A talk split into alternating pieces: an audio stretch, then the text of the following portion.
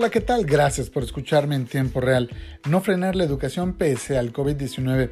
No podemos detener la vida en el país a pesar del COVID-19. Tenemos que reanudar actividades porque insisto que en México no bajará la curva de contagios como sí ocurrió en países de Europa. Y si no reactivamos cumpliendo todas las medidas de prevención necesarias, no solo el comercio y los servicios colapsarán, sino que todos lo haremos. Hablando de educación, el acuerdo que firmó el presidente López Obrador con las televisoras este lunes es muy valioso porque expone contenidos de manera masiva, pero se perderá la experiencia del aprendizaje, la personalización de la educación, así como la interacción entre maestro y alumno. Ayer conversé en el noticiero de Revista en Punto con el vicerrector académico de la UPAEP, Mariano Sánchez Cuevas. Coincidíamos en la necesidad de la interacción presencial entre estudiantes y profesores, porque de eso también consta la educación.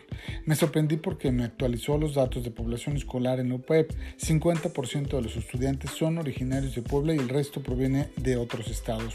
Esto hace concluir que la mitad de la población escolar de la UPAEP, institución conducida por Emilio Baños, debe estar a unos días de comenzar las clases en sus respectivos lugares de residencia. Esto inactiva, por supuesto, la actividad comercial en torno a la universidad. Papelerías, restaurantes, gimnasios y mucho más no tienen actividad y los dueños de esos locales también padecen la falta de ingreso por sus rentas. Pero no me desvío, vuelvo al punto del proceso de enseñanza-aprendizaje. La universidad tiene 600 estudiantes extranjeros y ha establecido una muy amplia red de intercambios virtuales de estudiantes internacionales a través de UPAEP Global y gracias a 180 convenios internacionales los alumnos pueden interactuar con profesores y estudiantes de otros países. Antes de la pandemia la educación ya era parcialmente a distancia y las herramientas con las que cuentan universidades como la UPAEP los hizo poder adaptarse prontamente a la realidad actual. Los posgrados comenzaron este lunes y las clases en escuelas y universidades particulares iniciarán el lunes.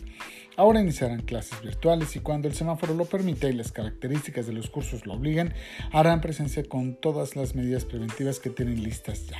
Urge poner atención ciclo escolar 2021 no sea un año o medio año perdido porque México no lo aguantaría.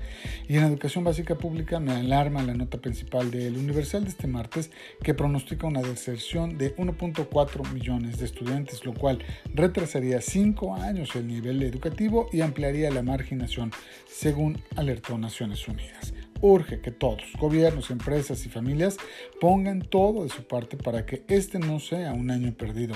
No podemos parar. México no debe paralizarse, pero debe prevenir mucho más de lo que está haciendo para frenar el ascendente contagio. Muchas gracias.